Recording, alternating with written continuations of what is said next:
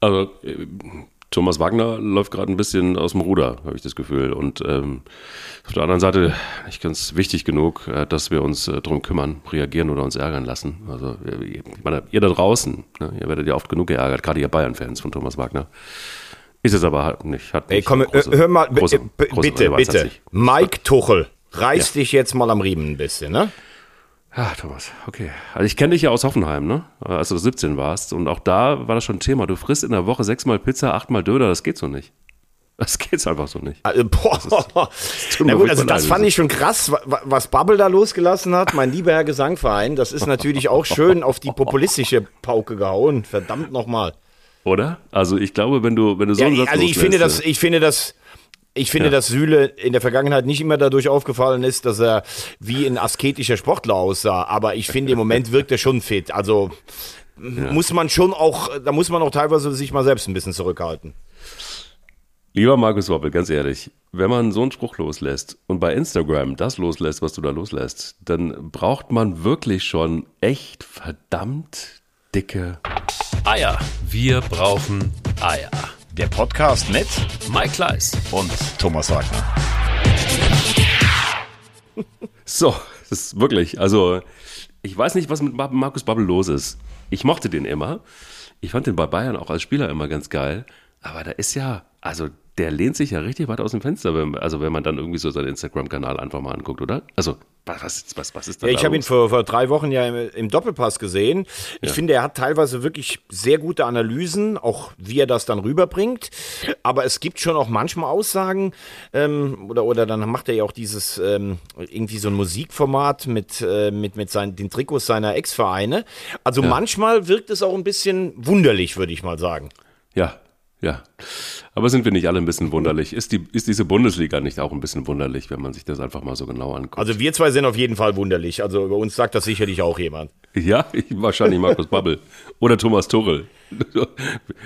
ja, die reden, wir drehen auch ein bisschen frei, oder? Ich glaube jetzt mal erstmal wieder so 60 Minuten drehen wir heute wieder frei. Lass mal loslegen. Was war also das Spiel der Spiele? Naja, es, das erste Spiel der Spiele äh, folgt ja dann am nächsten Samstag, ähm, wenn wir Dortmund gegen äh, Bayern haben. Stimmt, ja. ähm, aber ich finde, äh, finde im Moment, äh, es ist jetzt vielleicht für den einen oder anderen, die sagen vielleicht, es ist denen ein bisschen zu viel, aber ich meine, es ist der Tabellenführer, es ist für mich die Mannschaft, die den besten Fußball spielt. Und ähm, ich werde natürlich jetzt keine Namen nennen. Es gibt tatsächlich auch FC-Fans in meinem Umkreis, die wirklich sagen, ich darf das ja gar nicht so laut sagen, aber ich gucke mir echt gern lieber Leverkusen-Spiele an. Ähm, äh, das ist einfach so. Also gestern war es in der ersten Hälfte gegen starke Freiburger, die das defensiv sehr, sehr gut gemacht haben.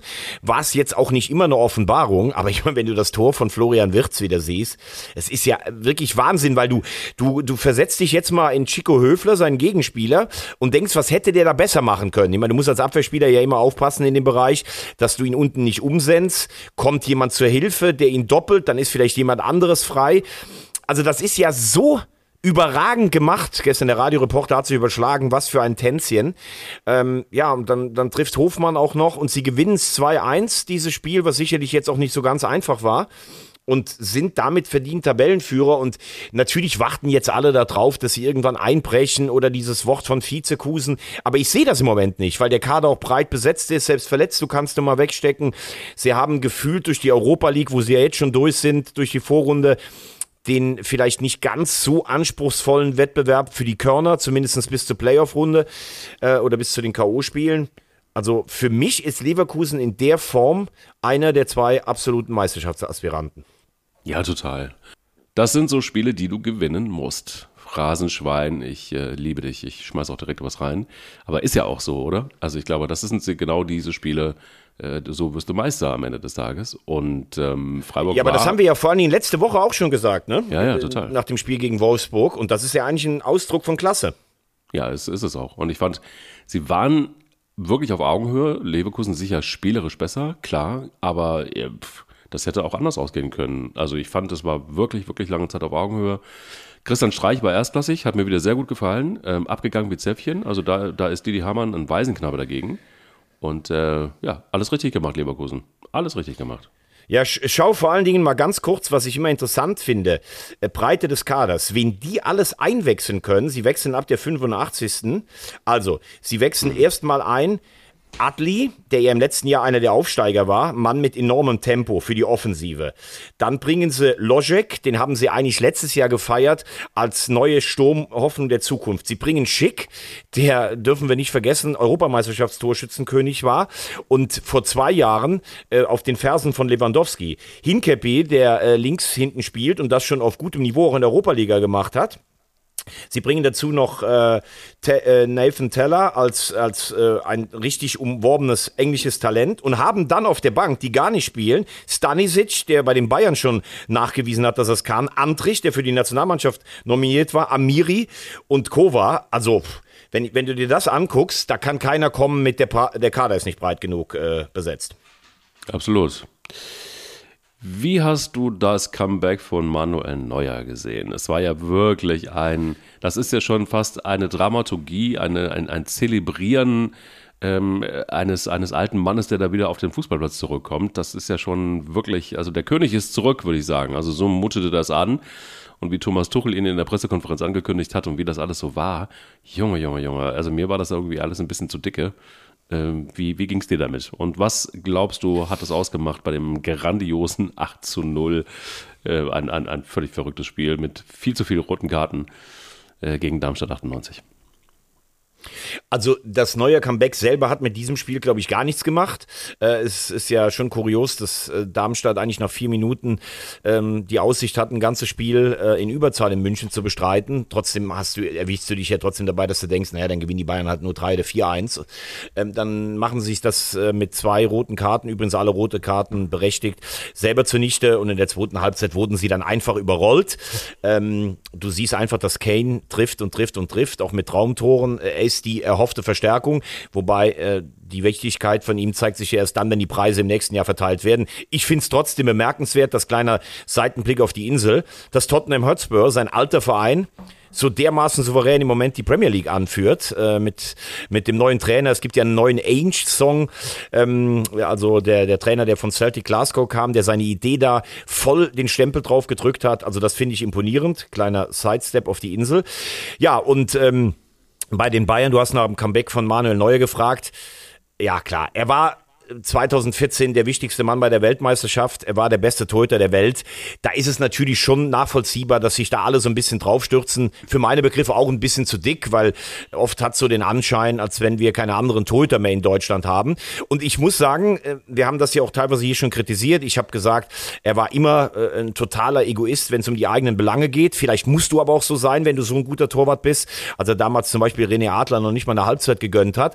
Aber er war eigentlich der angenehmste in diesem ganzen, in diesem, in dieser ganzen Aufregung. Ich fand das dann tatsächlich schon bemerkenswert, dass er sich dazu durchgerungen hat, weil so war Manuel Neuer früher nicht zu sagen. Also im Moment ist Marc-André Testegen die Nummer eins in der Nationalmannschaft und er ist, wenn überhaupt, der Herausforderer. Vielleicht war das aus taktischen Gründen, aber ich kann ja nicht immer nur kritisieren, wenn einer irgendetwas anmeldet. Also hätte er jetzt gesagt, klar will ich bei der EM die Eins sein, dann hätte ich mich hier drüber sicherlich aufgeregt. Deshalb fand ich das eine angenehme Aussage. Die von Thomas Duchel fand ich, ja, also wenn er seine frühere Form erreicht, dann reden wir im Sommer gar nicht mehr drüber. Das ist, also in Sachen Präsigkeit ist Tuchel dann auch schon bei den Bayern angekommen. Das ist eine Respektlosigkeit auch denen gegenüber, die da jetzt vor ähm, Testegen oder Trapp, die davor stehen. Also, ein Strich drunter, die Leistung können wir nicht bewerten, aber für ihn war es, glaube ich, sehr wichtig, so ein Spiel zu machen, weil es ist ja immer was anderes, ob du trainierst oder ob du in einem Bundesliga spielst, gerade für ein Torwart, wann kommst du raus, wie sind die, wie, wie sind einfach die räumlichen äh, und optischen Eindrücke, das ist immer noch was anderes als im Training. Äh, Samstag in Dortmund, das ist dann die erste Bewährungsprobe. Ähm, ich glaube aber, dass Manuel Neuer relativ schnell auf ein gutes Niveau kommt, das hat er immer geschafft. Er hat es aber nach den langen Verletzungen nicht geschafft, die Spitzen zu setzen. Ausnahme 2020, das Champions League Finale da in Lissabon, also dieses Finalturnier. Deshalb sportlich noch nicht einzuordnen, für ihn aber wichtig, wieder da zu sein. Wie hast du es denn gesehen mit dem ganzen Medial? Also sehr ähnlich wie du. Ich fand, ähm, mir war es, habe ich schon angedeutet, mir war es einfach zu dick auf der Pressekonferenz. Mir war es zu viel Bohai auch ähm, ganz ehrlich in der Berichterstattung. Mir hat es zu viel Raum eingenommen, aber ähm, das lag vielleicht auch daran, dass irgendwie andauernd darüber gesprochen wurde und das nervt. Also wenn jemand verletzt ist, ist jemand verletzt und das ist, tut mir auch leid und das finde ich auch schlimm. Ähm, ich glaube aber auch, dass es dann irgendwann auch mal gut ist. Das gehört eben einfach auch zu dem Sport dazu. Ich glaube, da ist dann halt einfach auch nochmal eine, eine Portion Dummheit irgendwie auch mit dazu. Ich würde es, glaube ich, einfach auch bei Hochleistungssportlern ein Stück weit verbieten, äh, dass die Sportarten machten, die einfach auch gefährlich sind im Sinne von Anfälligkeit ähm, von Sehnen und äh, Knochen und so weiter. Also sprich, ich weiß nicht, ob ich ihn unbedingt äh, Skifahren lassen würde. Äh, auf der anderen Seite finde ich es auch komisch, dass so ein, jemand, der dann einfach so einen hohen Anspruch hat, ähm, dann irgendwie so einen Move macht. Und das in der Summe der Dinge war mir das einfach alles viel zu viel, zu viel, zu viel, zu viel. Und das ist dann einfach auch nur deshalb, weil es eben manuell neuer ist. Und warte mal ab, das passiert, das, ist, das geht dann so lange gut, bis es dann wieder klack macht. Einfach klack macht und dann ist es passiert. Entweder ist es beim Manuel Neuer wieder was gerissen oder es ist einfach der Riss in der, in der Windschutzscheibe. Boah, wirst du jetzt wieder sagen, wie kommt jetzt. Wie kommt, Wahnsinn, wie kommt ey, ganz jetzt? ehrlich. Ich, ich habe gerade auch gedacht, was macht er denn jetzt mit Klack? Und jetzt ist er schon wieder da in der Werbung. Wahnsinn. Bitte, Ihre ja. Bühne, Herr Kleis. Ja, vielen Dank, vielen Dank, vielen Dank. Also Klack macht es natürlich dann, wenn einfach nur erstmal ein Stein in die Windschutzscheibe fliegt. Und äh, ich habe es auch äh, heute wieder gesagt, schon in, in der Vorbesprechung und ich werde es auch jetzt wieder sagen.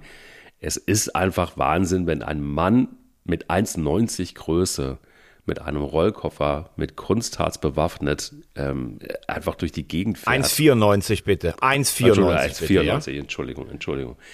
1,94 wird der Riss nicht werden, wenn man genug Kunstharz hat. Und äh, bei Wintec, unserem Partner für diese Ausgabe auch wieder, sich einfach die Windschutzscheibe fixen lässt und einen Mietwagen bekommt und einen Bringservice und 300 Mal in Deutschland kannst du das einfach machen lassen. Da kann Manuel Neuer 300 Mal klack umknicken und äh, ich glaube auch mit dem Kunstharz, das müsste man mal probieren. Müsste mal, könntest du mal die Leute von Wintec fragen, ob das mit dem Kunstharz vielleicht auch bei Manuel Neuer funktioniert? ja, komm, jetzt wird bitte nicht zu bissig. Was ich interessant dabei fand, war am Wochenende, war ich im Stadion, dann kommt einer auf mich zu, so ein Zuschauer und sagt, ey, ich höre immer euren Podcast, total geil, schöne Grüße an Mike. Also mache ich natürlich hier mit. Und dann sagt er, ich war sogar am letzten Montag bei Wintec und habe meine Scheibe auswechseln lassen. Und da habe ich bei mir gedacht, also wenn das jetzt schon klappt, dass Leute unseren Podcast so geil finden mit unserer Werbung, dass sie nicht wie einfach, ja, ich habe hier so einen Promo-Code und hol mir eine Kette. Ne, ich lasse mir einfach mal die Scheibe auswechseln. Also das ist die größte Bestellung. Bestätigung. www. Äh, mit Abholservice 300 Mal in Deutschland. www.wintech.de.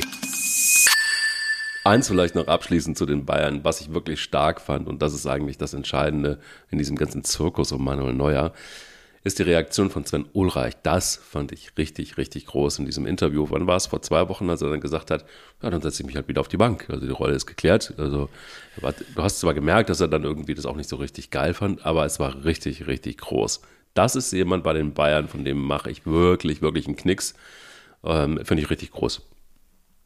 Aber da, da möchte ich mal eine Frage stellen. Also ich äh, finde, dass Sven Ulreich in dieser äh, Periode äh, Manuel Neuer sehr, sehr gut vertreten hat. Das hat er auch schon mal vor ein paar Jahren gemacht, bis ihm dann dieser Riesenbock im Halbfinale gegen Real Madrid unterlaufen ist, wo du dir dann dir die Frage stellen musst, ist Ulreich ein sehr guter Bundesliga-Torwart, der auch international, der hat auch gegen Galatasaray super gehalten, aber dann auf dem allerhöchsten äh, Niveau, wie, wie vielleicht auch ein Loris Karius damals im Finale Liverpool, vielleicht dann irgendwann auch wegen der Nervenanspannung nicht so funktioniert. Ähm, ich finde, er hat das richtig, richtig gut gemacht und es ist ja auch klar, er, er weiß ja um so eine Rolle. Er ist mit Neuer befreundet. Weil er mit Neuer befreundet ist und weil er selbst auch keine Ansprüche stellt, ist er zurück zu den Bayern gekommen. Damals, als er äh, beim HSV war, hat er diese Rolle der Nummer eins nicht ausfüllen können, vor allen Dingen, weil er auch fußballerische Defizite hatte. Äh, die Frage, die ich mir trotzdem stelle, wenn du jetzt so lange so gut gespielt hast wie Ulreich, musst du nicht zumindestens mal als Spitzensportler den Anspruch auch formulieren dürfen, also es würde nicht, es würde nichts daran ändern, dass Neuer spielen würde. Aber dass du auch mal einfach sagen kannst, ich freue mich total für Manuel, dass er zurückkommt und äh, ich akzeptiere natürlich auch jede Entscheidung des Trainers, aber ich würde gerne auch weiterspielen. Muss man nicht diesen Anspruch auch haben? Oder ist es so, dass es so zementiert ist, dass er seine Rolle kennt und dass er ja fast schon äh, als wenn er sagen würde, auch gerne, Manuel, setz dich dahin, ich gehe natürlich wieder auf die Bank. Ist das nicht fast ein bisschen zu, zu devot im, im Leistungssport? Ach so, im Leistungssport ist gut, dass du das noch dazu gesagt hast. Aber ähm, es, ist, es ist so, dass ich finde. Sind find, wir ja, glaube ich, wenn wir über die Bayern reden, oder? Ja, absolut, absolut. Das ist so. Ich finde es. Wahrscheinlich ist es so, dass das vertraglich geregelt ist und wahrscheinlich ist es so, dass man da ganz klar ist miteinander und insofern hat es für mich gar nichts mit Devot zu tun, ähm, sondern er hält sich wahrscheinlich einfach nur an die Absprachen und das, was da im Vertrag drin steht. Man hat ja also auch so ein bisschen im Unterton gemerkt, dass er da schon traurig drüber ist und dass er schon auch gerne mehr machen würde, aber ähm, irgendwas scheint ihn daran zu hindern, das auch öffentlich zu sagen. Also muss es da irgendwie einen Deal geben. Wenn du dich auf einen Deal einlässt, dann, ist es halt einfach so und dann nochmal mehr Respekt, dass man dann eben nicht über solche vertraglichen Geschichten drüber geht äh, und, und, nur in Anführungsstrichen, weil man wirklich gut gehalten hat und ein, ein, ein sehr, sehr, sehr würdiger Vertreter von Manuel Neuer war, dass es dann ähm, rauslässt. Also ich finde, es ist alles in Ordnung. Wenn das der Deal ist, ist das der Deal und ähm, warte mal ab, ich, ich sag ja, also es kann ja auch jederzeit wieder Klack machen, aber wir haben ja schon mal Werbung gehabt. Insofern lass uns mal über Frankfurt und Dortmund reden. Na gut, aber du hast, du, du hast natürlich auch, das noch zu sagen, du hast natürlich mit Perez äh, einen, einen der überragenden jungen Torhüter, ähm, der, der jetzt im Moment Nummer drei oder der aufgebaut werden soll. Also ich glaube, da sind die Bayern mit dem für die Zukunft gut aufgestellt. Ja, lass uns über Dortmund reden. Ähm, was hast du? Es, das war ja ein unfassbares Spektakel gestern. Also Frankfurt gegen Dortmund steht immer für Offensive, für Attraktivität Attraktivität. Ähm, würdest du am Ende des Tages mit der Genese sagen, ein Punktgewinn für Dortmund oder eher ein Rückschlag vor dem nee, deutschen Rückschlag. Klassiko? Was für ein Begriff. Rückschlag? Ja, deutscher okay. Klassiko. Ja, es ist ein Rückschlag. Also ich, ich fand äh, zumindest dieser eine Elfmeter von Marius Wolf, ähm, den, den Marius Wolf verursacht haben soll, das ist irgendwie so, weil da, da brauche ich keinen Fußball mehr gucken, ehrlich gesagt. Also das ist einfach nur absurd. Du hast ganz klar gesehen, dass der Ball quasi an die Hand springt und die Hand nach hinten gerissen wird von der Wucht.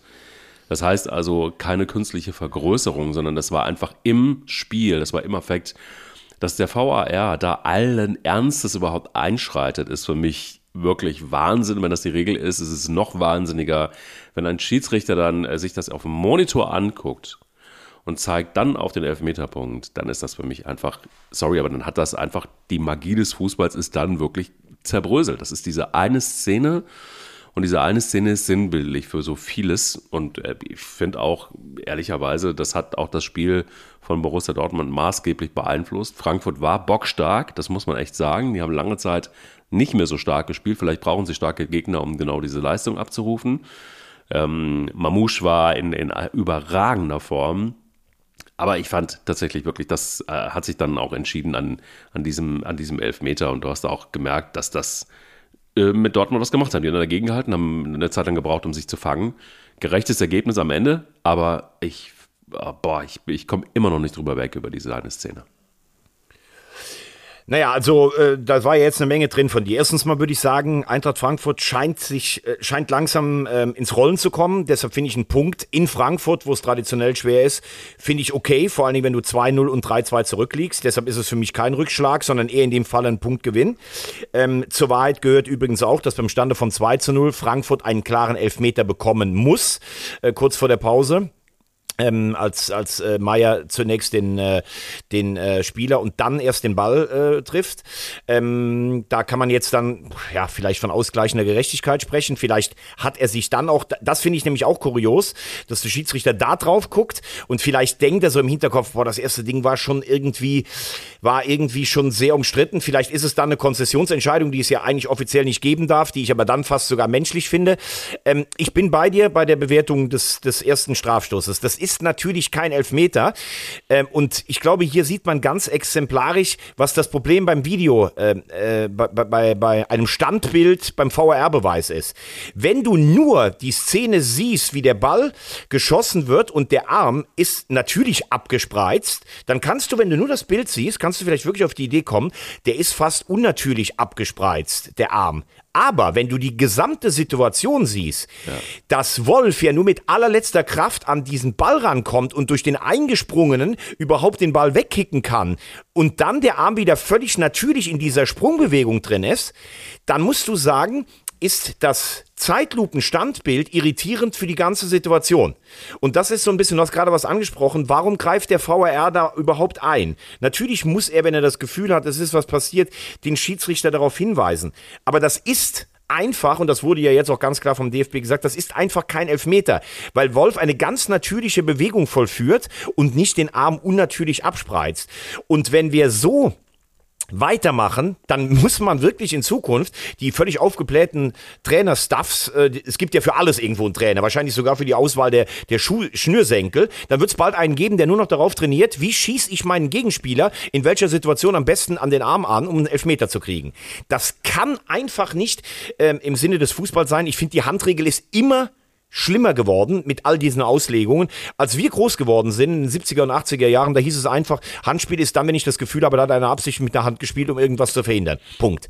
Das, äh, und so muss es auch meiner Meinung nach wieder zurückgemacht werden. Interessant fand ich gestern den Vorschlag von Axel Hellmann, dem Eintracht-Boss, der gesagt hat, er war immer ein Verfechter des VRs ich übrigens auch, ähm, wo er gesagt hat, ähm, natürlich gibt's viel weniger krasse Fehlentscheidungen, das sage ich ja auch immer, aber die wenigen, die da sind, sind teilweise so eklatant, dass genau. es dann doch wieder ein, ein, großes Gewicht hat. Und er hat gesagt, er ist eigentlich nur noch für die Torlinientechnik und Abseits. Bei Abseits sage ich ja schon seit mehreren Folgen oder seit ganz langer Zeit. Abseits bitte erst mit diesen komischen Linien anlegen. Erst wenn die Matrix über den ganzen Platz ist, wie bei der Champions League, wo dann wirklich auch ähm, der, der Computer sagen kann, in dem Moment des Abspieles war es abseits. Vielleicht muss man tatsächlich darüber nachdenken, denn das kann es nicht mehr sein. Und weißt du, was für mich die Ursache vom Ganzen ist? Es wurde mal gesagt, dass der VAR nur eingreifen soll bei klaren Fehlentscheidungen. Das heißt, wenn du sagst, das ist ab 85 Prozent aufwärts kein Elfmeter, dann soll er eingreifen. Indem mittlerweile bei allen 50-50 Sachen eingegriffen wird, und der Schiedsrichter vielleicht dadurch auch ein Stück in seiner Autorität beschnitten ist, kommen dann so Sachen raus wie gestern, wo ein Standbild entscheidet. Und das Standbild war gestern nicht die richtige Einstellung. Ja, ist vor allen Dingen auch ähm, deshalb absurd, finde ich. Also ich meine, das Standbild ist ja das eine. Aber äh, dann geht der Schiedsrichter zum Monitor und guckt sich das nochmal an. Also das heißt, da hat jemand in Köln eine falsche Entscheidung getroffen, dann geht der zum Monitor, dann muss der doch sehen, und, und ich meine, erstaunlicherweise, der Schiedsrichter war auch noch auf dem Platz. Also das kommt ja auch noch dazu. So, dann guckt er sich das nochmal auf dem Monitor an und spätestens da hätte er doch das sehen müssen. Also es tut mir furchtbar leid, aber wenn man das nicht sieht, dann musst du doch eigentlich deinen Job an den Nagel hängen. Ich, ich, das checke ich nicht. Das ist eine der eklatantesten Szenen, seit es den VAR gibt. Und ich komme da überhaupt nicht drauf klar. Also gar nicht drauf klar. Naja, das, das, das weiß ich jetzt nicht. Also da finde ich, gab es schon noch eklatantere VAR-Entscheidungen. Aber, aber nochmal, für mich ist, wenn du nur dieses Bild betrachtest, und er bekommt das ja auch zugespielt, dann kann ich eher verstehen, dass er Elfmeter gibt, als aus der Situation raus. Und das verstehe ich dann aus dem Kölner Keller nicht, weil im Kölner Keller kann ich mir die ganze Situation in ihrer Dynamik nochmal vorspielen. Dann gehe ich erst in die Einzel-Slomo-Entscheidung. Und in der Dynamik des Ablaufes, da kann es niemals ein Elfmeter sein. Er hat sie auch nicht gepfiffen am Platz.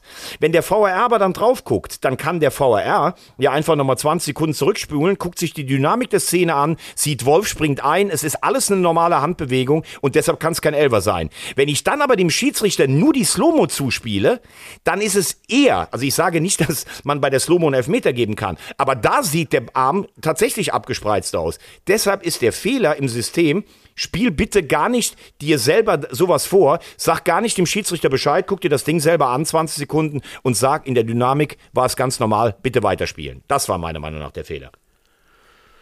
Puh. Gut, genug vor. Lass uns aber mal über den Sport, über den, über den Sport reden, genau. Ähm, genau Dortmund hat, hat Widerstandskraft. Jetzt fehlen, haben am Wochenende Chan und Metscher gefehlt. Kobel wurde ausgewechselt. Was, was für ein Spiel erwartest du denn jetzt am Samstag, äh, wenn Dortmund gegen die Bayern spielt, die ja ohne Kimi spielen müssen, nach seiner roten Karte gegen Darmstadt? Naja, also ich, ich glaube, es wird langsam langweilig. Die Bayern haben sich langsam eingegruft. Die haben ja, ja modifizieren einfach nochmal so ein bisschen ihr Spiel aber wer will sie denn jetzt wirklich ernsthaft schlagen? Also das wird jetzt wahrscheinlich einfach auch äh, wirklich ganz, ganz gähnend. Ich kann mir gut vorstellen, dass Dortmund da nochmal einiges aktivieren wird. Ich kann mir auch gut vorstellen, dass äh, Dortmund kämpferisch dagegen halten kann, spielerisch äh, eher nicht. Also ganz egal, auch in Vollbesetzung, in Idealbesetzung wird das nicht der Fall sein. Dafür haben einfach, ja, die Bayern einfach zu viel Klasse und sie sie gewinnen, sie sind gut drin. Sie haben jetzt sich jetzt nochmal so ein bisschen Selbstbewusstsein abgeholt, auch gegen Darmstadt mit einem 8-0. Das Feiern geht weiter, Manuel Neuer ist zurück, bei den Bayern ist gefühlt wieder alles in Ordnung. Was soll passieren? Also das kann jetzt einfach nur passieren, dass Leverkusen einbricht irgendwann und ähm, äh, dann ziehen die Bayern irgendwann wieder vorbei. Das wird dann irgendwann so am 15., 16. Spieltag der Fall sein und dann ist die Messe gelesen. Für Dortmund, glaube ich, kann es nur darum gehen, äh, maximal gut da rauszukommen mit etwas Glück und wenn Bayern einen ganz, ganz schlechten Tag erwischt und wenn es noch ein paar Verletzte gibt oder, oder, oder Kranke oder so, dann mag es sein, dass man noch eine Chance hat. Aber glaubst du im Ernst, dass Dortmund gegen diese Bayern jetzt eine Chance hat? Ja, das glaube ich auf jeden Fall. Also für mich sind die Bayern äh, der Top-Favorit mit Leverkusen. Die beiden sind im Moment für mich auf einer Ebene. Dortmund kommt als Meistertipp da schon ein Stück weit dahinter. Aber du kannst zu Hause, natürlich mit einem brodelnden Westfalenstadion, kannst du sicherlich, hast du immer eine Chance. Wenn du gesehen hast, wie die Bayern letzte Woche bei Galatasaray in der Champions League in der ersten Hälfte geschwommen sind, da muss Galatasaray drei Tore machen. Dann weißt du, dass die Bayern noch nicht die Bayern sind, die wir bis vor zwei oder drei Jahren kennen. Man kann aber auch positiv äh, festhalten, wenn man Bayern-Fan ist, dass sie dann das, die Spiele eben trotzdem gewinnen. Also sie sind auch im Moment auf einem Weg, wieder widerstandsfähiger zu sein. Das finde ich im Moment bei einigen Vereinen bemerkenswert. Aber wenn du siehst, äh, dass Dortmund nicht so den schönen Fußball spielt wie in der letzten Rückrunde, aber punktet, dann sage ich schon, du hast Füllkrug, der war gestern war gestern kein Faktor, aber der hat sich eigentlich schnell zu, äh, eingefunden. Malen war gestern auch nicht so gut, spielt aber sonst eine Top-Saison. Dasselbe gilt für Reus. Im Sabitzer und Ötschan im defensiven Mittelfeld haben das gestern für meine Begriffe gut gemacht. Und wenn du dann siehst, wer gestern kommt, Adeyemi, Mokoko und Brandt, die beide treffen. Brandt für mich fast der beste Dortmund-Spieler in der Saison. Und Süle hinten, dann weißt du, dass auch eine gewisse Breite da ist, trotz des Verletzungspechs.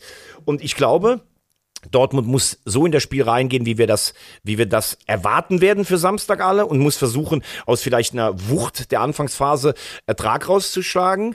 Ähm, bei den Bayern denke ich fast wird, ich glaube, Goretzka kann wieder spielen. Wahrscheinlich wird es auf Goretzka und Leimer auf der 6 rauslaufen.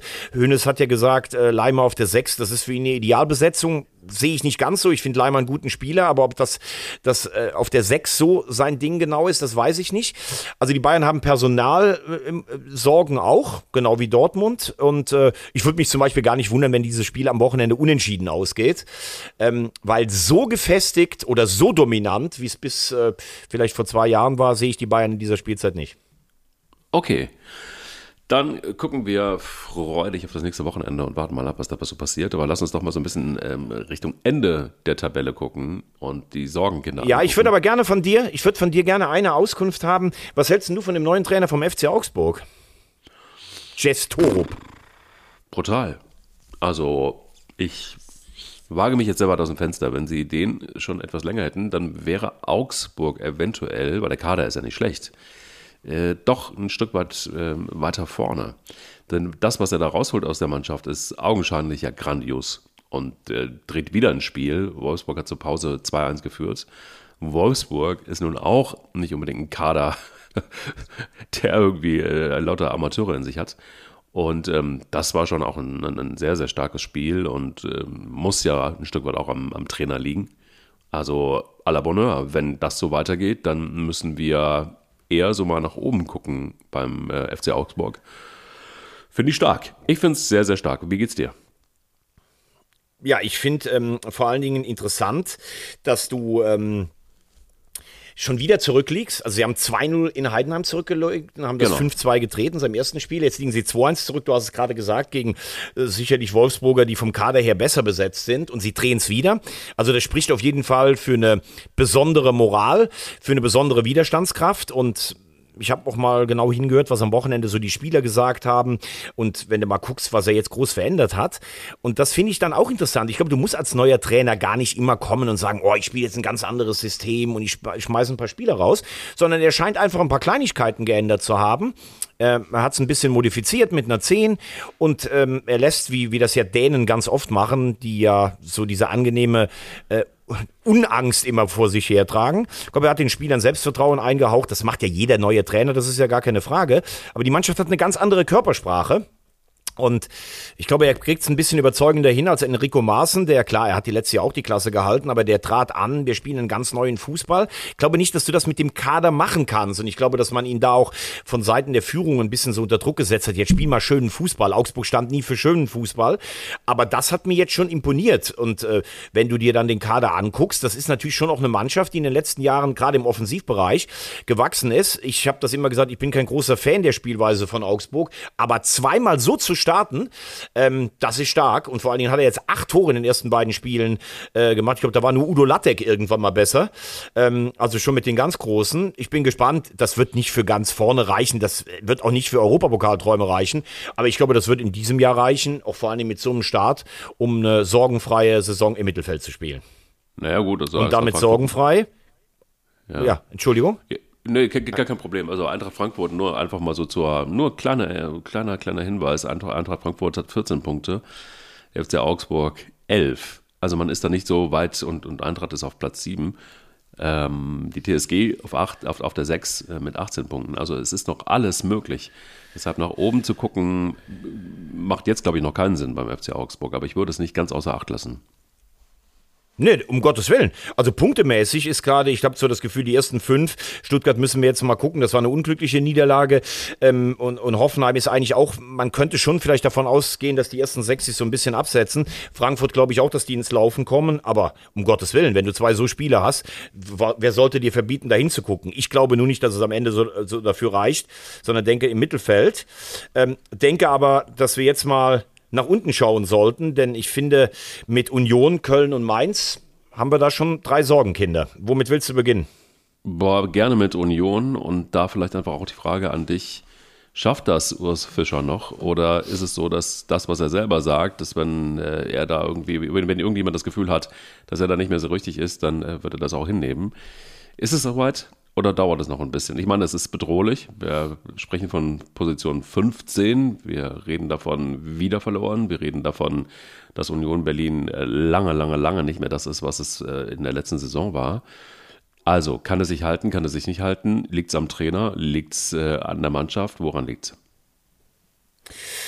Also, ich finde die Situation bei Union wirklich schon ja, irgendwie so zwischen besorgniserregend und fast schon ein Stück weit erschreckend, weil ich im Moment nicht das Gefühl habe, dass da irgendjemand weiß, wie man es wieder hinkriegt. Also man ist mit zwei Siegen reingestartet, man hat sechs Punkte gehabt, man hat diesen unglücklichen, letztlich verdienten, aber trotzdem fulminanten äh, Auftritt im Bernabeu gehabt in der Champions League. Und im Moment zerbröselt alles so ein Stück weit. Du hast keine Ergebnisse, du hast zehn Pflichtspielniederlagen am Stück. Also das ist schon wirklich ein, ein heftiges Brett. Und das, was geklappt hat bei Union, diese Kompaktheit, diese Effizienz, Chancen nutzen, mannschaftliche Geschlossenheit, das ist alles nicht da im Moment. Man wollte irgendwann, das finde ich auch nach wie vor richtig, dass man gesagt hat, wir haben jetzt damit fünf Jahre unfassbaren Erfolg gehabt. Wir müssen aber jetzt auch mal anfangen, ein bisschen besser Fußball zu spielen, weil für Spektakel, das haben wir letztes Jahr auch oft genug besprochen, standen sie nie. Das hat man versucht, das klappt auch nicht. Jetzt frage ich mich dann noch immer, was macht das in der Kabine? Da kommt ein Gosens, da wissen alle, das ist jetzt der Topverdiener. Da kommt ein Bonucci, ja, der ist Europameister, spricht vielleicht die Sprache aber nicht. Auf den äh, stürzt sich das ganze mediale Interesse. Dann ist da noch ein Volland da. Wie harmoniert das mit den Alten in der Kabine?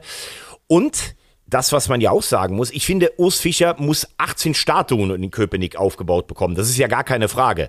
Und ich habe auch das Gefühl, dass Oliver Runert sehr gerne mit ihm aus dieser Krise rausgehen würde. Aber die Frage bleibt ja, wenn du so erfolgreich gearbeitet hast wie Urs Fischer, in der Schweiz Meister geworden, äh, mit Union ist es jedes Jahr besser geworden. Und immer hat alles funktioniert, unaufgeregt, alle sind in dieses System reingekommen. Und jetzt bist du in so einer Krisensituation, die es noch nie gab für Fischer bei Union, die es, glaube ich, bei Fischer überhaupt in seiner ganzen Trainerkarriere nicht gab. Dann ist die Frage erlaubt, kannst du mit diesem Trainer, der der Jahrhunderttrainer bei Union ist, kannst du mit dem den Turnaround schaffen? Ich finde, er ist in seinen fünf Jahren noch nie durch so ein Stahlbad durchgegangen. Und wenn du das Gefühl hast, er kriegt das Ruder jetzt nicht mehr rum, weil er jetzt auch keinen Abstiegskampf mit dieser Mannschaft kann, dann ist es schon legitim, dass man darüber nachdenkt, ähm, äh, ob es vielleicht ein neuer Trainer macht. Weil der Auftritt in Bremen, das ist ja eine Mannschaft auf Augenhöhe eigentlich, der war schon erschreckend, ähm, der da war. Und ich habe das Gefühl, dass sie sich beide darüber bewusst sind, Fischer und Runert, ähm, dass das eine sehr schwierige Situation ist. Und ich wage jetzt mal die Prognose. Sie spielen zu Hause gegen Frankfurt und sie spielen in Leverkusen danach. Wenn er das Spiel gegen Frankfurt nicht gewinnt oder ihm irgendein Sensationskuh gelingt gegen äh, Leverkusen, dann wären wir dann schon wieder zwei Spieltage weiter. Bei zwölf, ja. Genau. Genau. Und dann würde, glaube ich, würden sich die beiden zusammensetzen und dann würde auch vielleicht selbst Urs Fischer von sich aus sagen, du, ich habe das Gefühl, dass also ich habe nicht das Gefühl, dass sie das jetzt so weiterlaufen lassen bis zur Winterpause und sagen, wir steigen mit diesem Trainer eventuell auch ab. Das glaube ich nicht, weil dafür auch die Ansprüche bei Union ähm, zu, zu, zu groß mittlerweile sind. Ich würde es mir wünschen, dass sie es mit ihm schaffen, aber ich glaube nicht, dass man äh, mit Urs Fischer absteigen würde. Also ich würde es mir genauso wünschen wie du, dass das funktioniert. Ich kann mir auch an Union Berlin überhaupt nicht ohne Urs Fischer vorstellen. Also gar nicht. Und ich wüsste auch nicht, wer ihn ersetzen kann. Das ist ja, da kommt ja dann auch nochmal schwer dazu. Also wer, welcher Trainer ist jetzt im Moment gerade frei, der bei Union Berlin auch noch irgendwo ins Gefüge passt, finde ich ganz, ganz schwierig. Und ich kann mir vorstellen, dass er sich befreit am kommenden Wochenende. Ähm, auf jeden Fall ist es der Wunschgedanke. Der Wunschgedanke bleibt aber auch, wenn ich auf ein Spiel gucke, Boah, da habe ich wirklich einfach mal zwei Nächte richtig, richtig schlecht geschlafen. Leipzig gegen Köln.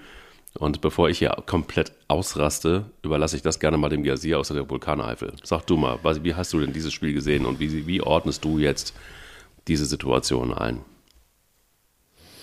Also ich habe vorher, ähm, ich war auf dem Rückweg selbst vom Arbeiten, äh, habe mit dem FC-Fan gesprochen, habe gesagt, du, vielleicht kannst du ja jetzt vom Derby-Sieg das ein bisschen mitnehmen. Und man hat ja auch an Bochum in Leipzig gesehen, mit ein bisschen Glück kannst du die vielleicht auch ärgern. Natürlich ist Leipzig immer Favorit gegen den FC. Aber da waren natürlich schon ein paar Dinge dabei, die einem als FC-Fan schon Sorge machen dürfen. Ne? Also du bist, äh, lässt dir in den letzten fünf Minuten der ersten Halbzeit drei Tore einschenken, praktisch äh, am Ende des Spiels nochmal zwei. Äh, vom Torverhältnis will ich gar nicht reden, aber das hat ja nichts mit dem zu tun, was Steffen Baumgart gerne postuliert. Meine Mannschaft bleibt immer bei sich, die hat immer Mut, die spielt immer, immer weiter und sowas. Das hatte am Samstag äh, erstmals fast was von, von äh, Zerfallserscheinungen. Und das nach dem Derby gegen, äh, gegen Gladbach, wo ja so viel drauf war und auch drin war, das hat mich schon erstaunt. Ähm, du, hast jetzt, du hast jetzt vier Punkte und jetzt kommen so die Spiele äh, vom FC, wo du sagst, jetzt müssen sie punkten. Sie spielen jetzt gegen Augsburg und in Bochum. Das ist dann Augenhöhe. Danach spielen sie gegen die Bayern. Ähm, und ähm, Augsburg kommt jetzt mit dem Schwung. Wir haben das gerade eben besprochen mit einer breiten Brust. Ist traditionell auch so ein bisschen ein Angstgegner. Wenn du da nicht gewinnst und dann nach Bochum fährst, puh, ähm, ich glaube, das haben wir ja auch schon besprochen, man hat die Qualität des Kaders überschätzt. Es laufen auch ein paar Parameter dann in der Saison gegen dich. Hast auch schon mal ein Spiel unglücklich verloren, fängt ja am ersten Spieltag an. Hast dann vielleicht auch ein paar, paar verletzte Spieler im Sturm. Da performt überhaupt keiner. Also äh, nochmal darauf hingewiesen, hier haben einige davon geträumt, dass Davy Selke zur Europameisterschaft werden, dass der 15 Tore plus schießt. Das habe ich ja immer äh, ganz klar kategorisch hier verneint. Äh, er ist aber auch allein alleine völlig auf sich gestellt. Äh, die Leistungsträger kommen nicht rein und ich habe auch so ein bisschen das Gefühl, dass zum allerersten Mal, seit Steffen Baumgart hier ist, das alles nicht mehr so ganz verfängt, was er sagt. Dieses, wir müssen intensiv spielen, wir müssen so viel laufen. Vielleicht ist die Mannschaft nach zwei Jahren dieses Powerfußballs auch ein bisschen müde im Kopf oder körperlich. Vielleicht ist auch die, muss er auch mal die Ansprache verändern. Denn immer dieses, wir, wir sind mutig, wir spielen intensiv, das verfängt ja im Moment auch nicht. Also ganz schwierige Situation auch äh, für Steffen Baumgart gerade im Moment. Ja, das erste Mal. Und äh, das erste Mal, wo es auch richtig kritisch wird, muss man ganz ehrlich sagen. Aber es ist auch, es ist auch schwer zu ertragen gewesen. Das muss man auch mal ganz klar so sehen. Also diese Nichtleistung war brutal. Ich fand, man, also man kann gegen Leipzig verlieren, aber man kann so nicht gegen Leipzig verlieren. Und ich finde es auch schwierig, dass er ja auch vorher gesagt hat, also wenn jemand von mir erwartet, dass ich einen Bus hinten reinstelle, das äh, wird nicht funktionieren. So, das heißt also auch so eine gewisse Engstirnigkeit, die mich, wir kommen ja später noch drauf, so ein bisschen auch an Tim Walter erinnert beim HSV, der dann aber auch gelernt hat und, und äh, doch flexibler geworden ist. Ich glaube aber, dass Steffen Baumgart so eine gewisse Kompromisslosigkeit mit sich rumschleppt. Und ich habe auch ein bisschen den Eindruck, dass sich das abgenutzt hat. Wenn du in die sozialen Netzwerke guckst, was man jetzt zwangsläufig auch muss, dann wird er, mittlerweile ist er wirklich schwer angezählt, wer aber noch mehr angezählt ist, das ist Christian Keller. Ähm, jetzt kann man natürlich sagen, naja, also was sollte denn Christian Keller nun machen? Also er musste sparen und äh, da ist keine Kohle. Ja, das mag sein, aber das, was da jetzt so auf dem Platz steht, ist eben in dieser Konstellation so, wie es jetzt momentan ist, nicht Bundesliga-reif. Und gegen Leipzig hat es sich das einfach gezeigt. Also wenn du dann auch noch kurz vor der Halbzeit noch ein paar Dinger kriegst, dann ist doch eigentlich auch klar, dann ist die Messe gelesen mit 4-0. Ähm, dann hat man das ja auch besser gemacht, dann hat man doch besser dagegen gehalten und ist dann hinten raus zusammengebrochen, komplett so tutti.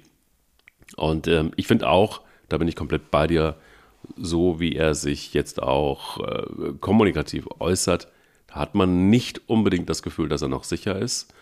Und äh, man hat auch nicht das Gefühl, dass die Mannschaft das noch ernst nimmt, dass er dann anschließend, du hast es mit Sicherheit genau wie alle anderen, die das Spiel gesehen haben, auch beobachtet, dann den Kreis bildet und dann einen raushaut und die Leute zusammenbrüllt. Ich kann mir vorstellen, das ist dann auch für den letzten Spieler, der auf so eine Art von Führung steht, vielleicht auch ein bisschen zu viel.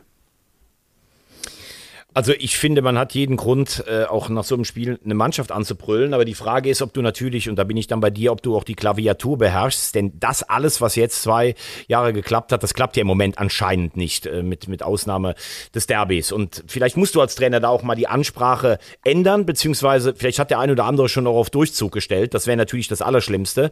Ähm, und äh, bei Keller, ja, da schießen sich viele ein. Ich glaube, dass Baumgart immer noch sicher ist, habe ich das Gefühl.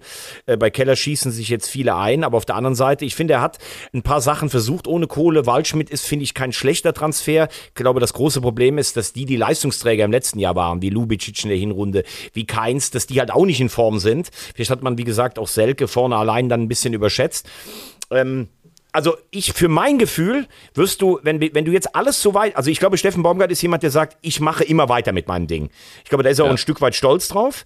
Aber ich glaube, wenn du die Ansprache gar nicht veränderst und die Herangehensweise mit einer Mannschaft, die im Moment kein Selbstvertrauen hat, dann könnte es schwer werden. Und damit bin ich beim nächsten Trainer äh, den habe ich hier total abgefeiert, weil ich gesagt habe, ich glaube, das ist einer der großen Trainer in der Zukunft ich glaube, Bo Svensson muss langsam auch liefern. Das war am Freitag ein Minusauftritt in Bochum mit dem glücklichen Last-Minute-Punkt. Hast du das Gefühl, dass dieses Rumeier noch mit seiner Vertragsverlängerung, dass das schon irgendwie auch was damit zu tun hat, wie sie spielen? Weil der Kader ist für meine Begriffe echt gut für, für Bundesliga Mittelklasse, aber das fing ja schon nach dem Bayern-Sieg in, in der letzten Saison an. Seitdem haben sie ja nichts mehr auf die Kette bekommen. Ähm, ich finde, das ist Alarmzeichen dunkelrot bei Mainz im Moment. Ja, aber wenn man Martin Schmidt zuhört, dann ist da ja überhaupt gar keine Diskussion am Start, was, was Bo Svensson angeht. Das ist das, was mich so ein bisschen irritiert. Oder aber er ist ein sehr guter Pokerspieler und es tut ihm dann nach dem nächsten Spieltag, wenn Mainz wieder verloren hat, dann unfassbar leid, weil er doch an Bo Svensson geglaubt hat und man muss sich trotzdem trennen. Kann natürlich sein, dass das eine gewisse Taktik auch in sich äh, birgt. Aber es ist schon krass. Also er hat sich ganz klar zum Trainer bekannt, jetzt nach diesem Spiel. Hätte man nicht machen müssen. Also ich finde dann eher ist klar und ehrlich, wenn man sagt, naja, also jetzt haben wir hier drei Punkte, wir sind auf Position 18 zu finden. Äh, normalerweise müssten wir irgendwie mindestens da sein, wo Gladbach steht, nämlich auf Platz 11 oder Augsburg auf 10. Wir sind aber da weit, weit, weit entfernt und da reißt es auch jetzt ab. Also wenn du drei Punkte hast und äh, der FC Augsburg 11, Wolfsburg 12, Werder Bremen 9. Das ist ja dann so das, wo man sich so einordnen würde. Dann ist das schon eine ganze Ecke weg. Zwei Siege, wo holst du die jetzt her? Das ist für mich die Frage. Ja, vor allen Dingen spielst du jetzt zu Hause gegen Leipzig. Ähm, und äh, du hast recht, Heidel hat bisher gesagt, das ist für ihn, äh, oder, oder Martin Schmidt haben gesagt, das ist für sie tabu. Aber man muss natürlich schon auch mal fragen, der enorme Formverlust von einzelnen Spielern, zum Beispiel Ajorg, der war letztes Jahr eine Sensation vorne, der mhm. trifft im Moment gar nichts. Äh, Richter wurde mit viel Tamtam -Tam von Hertha geholt, der ist noch nicht mal im Kader, angeblich wegen schlechten Trainingsleistungen. Und ähm, ich glaube, dass eine Mannschaft wie Mainz sehr auf den Trainer ausgerichtet ist. Und wenn Bo Svensson irgendwie ein Bekenntnis vermeidet, man hätte sicherlich auch am Ende der letzten Saison noch die Chance gehabt zu sagen, okay, wir verlängern den Vertrag ähm, äh, unabhängig für die Spielklasse. Und Bo Svensson hätte auch irgendwann sagen können, ich gehe wie einst Jürgen Klopp oder Christian Streich mit auch in die zweite Liga. Ich glaube, das würde sogar in Mainz noch funktionieren. Aber der Zeitpunkt ist überschritten. Ich glaube, er muss jetzt äh, ganz klar sich committen. Was ist? Bleibt er, wenn sie in der ersten Liga bleiben? Oder geht er? Aber es muss auch irgendwie eine Entscheidung her. Ähm, weil Mainz ist da so reingetaumelt und findet gar nicht mehr den Schalter ähm, irgendwie, um, um, um da rauszukommen. Und äh, damit kommen wir jetzt, oder würde ich dann mal in die zweite Liga kommen, denn äh, der rheinland-pfälzische Rivale von, äh, vor, der spielt laut und spielt hier oben mit. Mainz unten. Klar, ein richtiger FCK-Fan wie du sagt natürlich eh immer, dass äh, die Roten Teufel die Nummer eins im Land sind. Wie hast du am Samstagabend dieses unfassbar geile Spiel um Betzenberg erlebt? Na, das war erstligatauglich fand ich schon. Und es hat so ein bisschen verfremdet, wenn man sich mal so die Spieldaten anguckt. Dann haben wir natürlich 3 zu 3 Tore, aber du hast äh, Torschüsse 13 beim FCK 19 beim HSV, du hast ähm, gespielte Pässe und das finde ich eklatant bei Kaiserslautern 279, beim HSV 499. Und ähm, wenn du die Passquote anguckst, dann hast du 67 Prozent beim 1. FC Kaiserslautern, 85 beim HSV. Und die Zweikampfquote, und da sind wir dann wieder typisch in der Pfalz zu Hause, 55 zu 45 Prozent. Das ähm, ist, finde ich, eine relativ klare Sache. Aber so klar war das Spiel nicht. Ich fand, das war ein unfassbares Spiel. Ähm, bitter, dass der erste FC Kaiserslautern sich das wieder so hat nehmen lassen, auch durch, finde ich, viel zu dumme Fehler. Und ähm, also ich bin immer schon Terence Boyd-Fan gewesen, aber was das bitte für eine Maschine ist und wie abgezockt er dieses Tor schießt, es ist grandios. Und auf der anderen Seite lege ich mich fest, wenn Julian Nagelsmann Glatzel nicht mit zur EM nimmt, dann stimmt da irgendwas nicht. Dann stimmt da einfach irgendwas nicht. So, das ist also meine die, Ta die, Daten, die Daten des Spiels wurden Ihnen präsentiert von Mike Wintek Kleis. Ich bin wirklich beeindruckt, was du hier an Zahlen mitbringst. Das ist ja Wahnsinn. Äh, du hast äh, vieles richtig interpretiert. Also fangen wir erstmal mit dem ersten FCK. Nee, fangen wir andersrum an. Fangen wir an mit dem mit der Atmosphäre. Die war Wahnsinn am Betzenberg, ja. äh, muss man sagen. Ausverkauft hat dieses Stadion. Ich habe immer früh gesagt, warum haben die die Haupttribüne zurückgesetzt wegen dieser WM? Aber das war einfach geil, äh, sowohl vom Gästesupport als auch von von Lautern. Das muss man sagen. Das ist einfach erste Liga Liga, diese beiden Vereine. Punkt. Zweitens, ähm, finde ich, dass Lautern in der Breite einen richtig guten Kader hat mittlerweile. Spielerisch aber sich leicht verbessert hat, aber immer noch nicht so, wie man es vielleicht sogar erwarten könnte. Auf der anderen Seite glaube ich, dass in Lautern immer ein gewonnenes Tackling mehr gefeiert wird als ein Superpass. Was mich ein bisschen irritiert, ist so äh, Schuster Vertragsverlängerung. Man hat anscheinend noch nicht darüber gesprochen. Das ist jetzt eigentlich schon die Zeit, wo man die Weichen stellt. Thomas Hengen hat ihn ja damals noch in der Relegation geholt. Weiß nicht, ob Hengen vielleicht nicht ganz zufrieden mit dem Spielerischen ist oder es da im Hintergrund äh, ein paar Stimmen gibt. Fakt ist auch, die Punktausbeute von Lautern ist ist äh, tatsächlich richtig gut, denn sie haben Spiele gewonnen, wo du, wenn du nüchtern drauf guckst, Hannover war zum Beispiel spielerisch besser, da hat man es gedreht. Das ist Betze DNA, überhaupt gar keine Frage. Aber vielleicht erwartet der ein oder andere ein bisschen spielerisch mehr was ich finde, ähm, dass in diesem Spiel in der ersten Viertelstunde der HSV das richtig gut gemacht hat, auch folgerichtig in Führung gegangen ist. Dann kriegst du ein Standardgegentor, so ein Murmeltor, das kann immer mal passieren. Und dann muss man sagen, dass der junge HCK Dunic echt einen richtig rabenschwarzen Tag hatte. Also das zweite geht ganz klar auf seine äh, Kappe, das dritte sieht er nicht gut aus. Ähm, und dann liegst du 3-1 zurück. Man muss natürlich sagen, beim HSV, du siehst jetzt wieder, wie Vuskovic fehlt, wegen dieser scheiß äh, äh, Dopingsperre, wo, wo ich die Ungereimtheiten hier schon mal angesprochen habe. Schonlau ist verletzt. Und wenn du da nicht die Allerschnellsten hast und dann so verteidigst, dann kann man schon sagen, boah, das ist einfach zu riskant.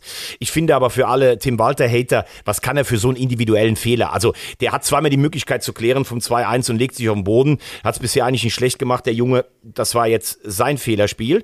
Muss aber sagen, wie der HSV dann zurückkommt. Das nötigt mir dann auch Respekt ab. Also die Widerstandsfähigkeit ist da. Auch der taktische Kniff, das muss ich dann auch mal loben. Ich habe ihn auch schon oft kritisiert. Also die Idee, als Rechtsverteidiger Jatta aufzustellen, wie souverän der da hinten rumgekurft ist, hm. das hat mir schon imponiert. Zur Wahrheit gehört aber auch, dass Lautern hinten zwei Riesenbretter noch hat, die eigentlich auch drin sein können, weil der HSV bedingungslos auf Sieg spielt. Fand die Vorarbeit von Meffert super. Und Glatzel hatte ein Formtief, ist im Moment super. Und tatsächlich, Behrens trifft im Moment nichts, Selke kein Thema mehr. Im Moment würde ich dann sagen, wenn du einen Ersatz für Fulkrug brauchst, ist Glatzel wahrscheinlich der beste Mittelstürmer. Also von daher, Chapeau, wie du das wieder gesehen hast, du Adlerauge von Betzenberg. ja, also es ist auch so, dass uns da wahnsinnig viele Kaiserslautern-Fans im Moment folgen äh, bei Eier, wir brauchen Eier. Und äh, ich bleibe dabei. Ich, ich, ich quatsch sie weiter hoch. Der HSV wird sowieso aufsteigen. Insofern, die sind durch. Die brauchen mich jetzt irgendwie gar nicht mehr. ähm.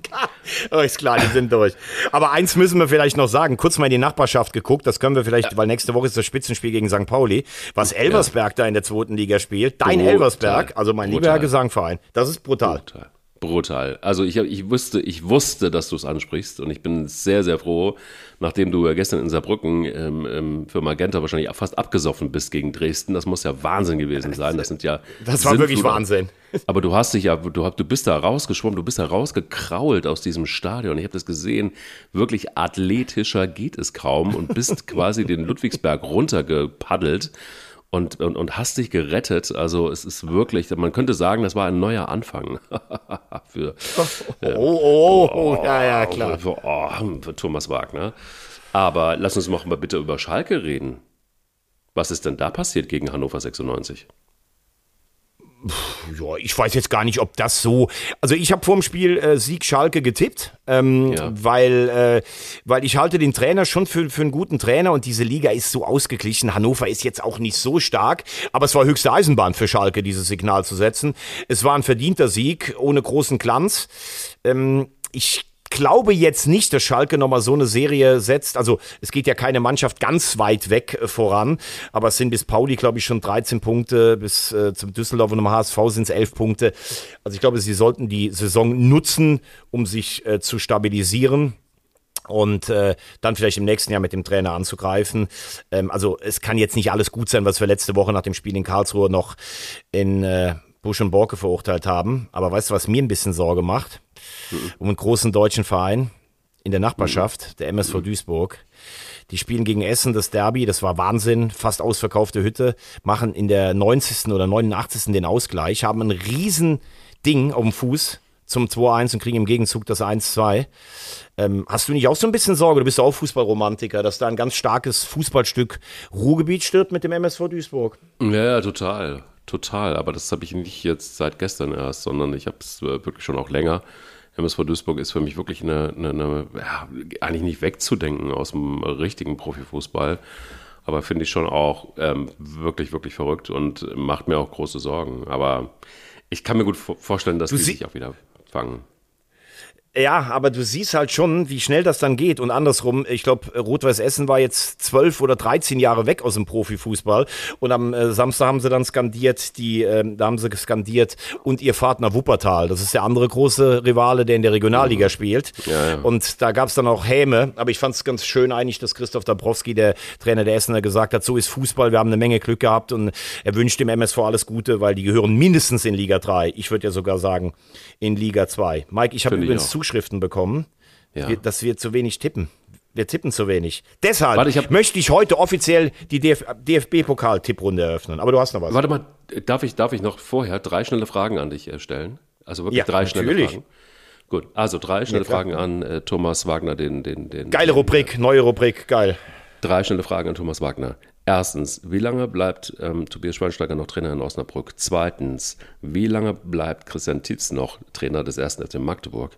Und wer steigt am Ende auf in der zweiten Liga? Drei schnelle Fragen, drei schnelle Antworten. Drei schnelle Fragen. Tobias Schweinsteiger hat äh, sich Kultstatus erarbeitet, aber ich glaube, so lange ist es auch nicht mehr. Die Mannschaft ist im Moment kaum wettbewerbsfähig. Schade für die treuen Fans. Christian Titz würde ich sagen noch ein bisschen länger, selbst wenn im Moment die Ergebnisse nicht stimmen. Er hat einen eigenwilligen Spielstil, aber er bildet mit Manager Schalk eine Einheit und ich glaube, der hat noch ein bisschen mehr Kredit und am Ende steigen auf beide äh, Hamburger Vereine, äh, der HSV und St. Pauli und in der Relegation spielt Fortuna Düsseldorf. Ich gebe aber ein kleines für dich. Also Düsseldorf sage ich wird Dritter und Lautern Vierter könnte sich aber auch drehen. Ah. Hervorragend. Dann bin ich jetzt bereit fürs Tippen. Also dann bin ich jetzt wirklich bereit fürs Tippen. Wir tippen jetzt zu bist wenig. du bereit Gut. fürs Tippen. Ja, Wir tippen genau. zu wenig, genau. Stuttgart gegen Union Berlin, Pokal. Ich lege vor und sage 2-1 Stuttgart. Mm, nee, genau umgekehrt. 1 zu 2 Union fängt sich. St. Pauli gegen Schalke, du darfst beginnen. Ja, das wird ein klares, äh, boah, warte mal, das wird ein 2 zu 1 für Schalke. Klares, boah. Ja, ich sage, es geht in die Verlängerung und St. Pauli gewinnt 3 zu 2. Wolfsburg gegen Leipzig, ähm, das macht äh, Wolfsburg im Elfmeterschießen. Das wird ein 4 zu 0 für äh, Leipzig. In Wolfsburg, puh. Okay. Ho Homburg gegen Fürth. Äh, ich sage 2 zu 1 nach Verlängerung für die Saarländer, die mit so einem Sondershirt auflaufen, mit London-Auftritt, äh, Aufdruck auf dem Ärmel. Ja, das wird ein 3 zu 1 für Homburg. Ajo, welche? Ajo, okay. Bielefeld gegen den HSV. Lange Fanfreundschaft. Bielefeld im Kommen. Ich glaube, vier Sieger am Stück. Elf mit, ja, warte mal, Verlängerung, äh, 4-3 für den HSV. Ich sage in der regulären Spielzeit 2 zu 1 für den HSV.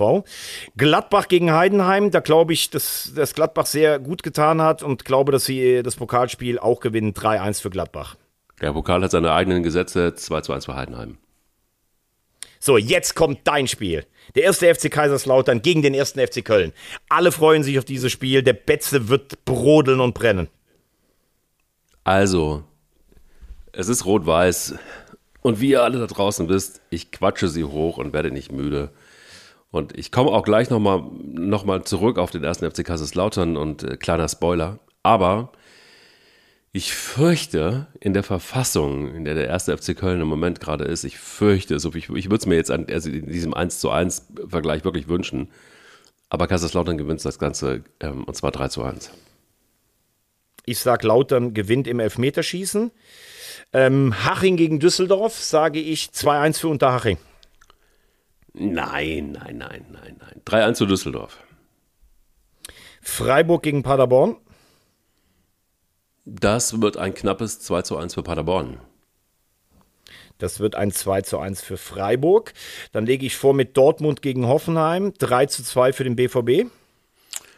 Bin ich bei dir, wird knapper 2 zu 1 für den BVB. Du beginnst mit Kiel gegen Magdeburg. Kiel gegen Magdeburg wird ein 1 zu 3 für Magdeburg. 1-0 für Kiel. Sandhausen gegen Leverkusen 1 zu 3. das wird eine 6 zu 0 Geschichte für Leverkusen. Oh, das ist deutlich. Hertha gegen Mainz. Das wird ein 3-1 für die Hertha. Ich glaube ein 2-1 für die Hertha und sage, Nürnberg gewinnt 2-0 gegen Rostock. Da gehe ich fast mit, wird aber knapper 1 0. So, jetzt darfst du. Saarbrücken gegen die Bayern, falls gespielt werden kann im Schwimmstadion Ludwigspark. Ah, dann schwimmen, dann kraulst du wieder lässig hoch. Das sieht natürlich noch besser aus, wenn diese, diese Rückenpartie, die Schulterblätter richtig angespannt sind. Ähm, das wird ein Fiasko. Das wird ein 9 zu 1 für die Bayern. Boah. das ist Wahnsinn. Ich sage Saarbrücken gegen Bayern 1 zu 5, obwohl mhm. ich dem FCS natürlich alles Gute wünsche und sage Viktoria Köln gegen Frankfurt 2 zu 3 nach Verlängerung. Das ist, sehe ich umgekehrt. 3 zu 1 für die Viktoria. So, da haben wir viele auseinander. Endlich mal wieder getippt. Was ist mit Lautern? Du wolltest was mit Lautern. Naja, also ich sag's mal so. Ich sag ja immer, die Leute, die sich ein Trikot von mir kaufen, haben nicht wirklich Ahnung vom Fußball. das ist so geil. Es ist einfach wirklich zu geil. Wer hat das gesagt? Terence Boyd. Ich, ja, ähm, stimmt, das habe ich immer gelesen. Ja, der ist echt der geil. aber der auch, ist echt geil. Was sagst du? ich, ich, hätte, ich hätte nur, äh, äh weil das wäre ja ein super geiler Rauschmeißer gewesen, den sagst du gleich nochmal den Satz. Ich wollte nur einmal Tribut geben an Jude Bellingham. Zehn Tore in zehn Spielen, den Klassiko alleine gedreht zum 2 zu 1. Der spielt als, ich meine, der war defensiver Mittelfeldspieler in Dortmund, der spielt mittlerweile hängende Spitze. Unfassbar. Der pulverisiert alle Rekorde, einschließlich von Cristiano Ronaldo.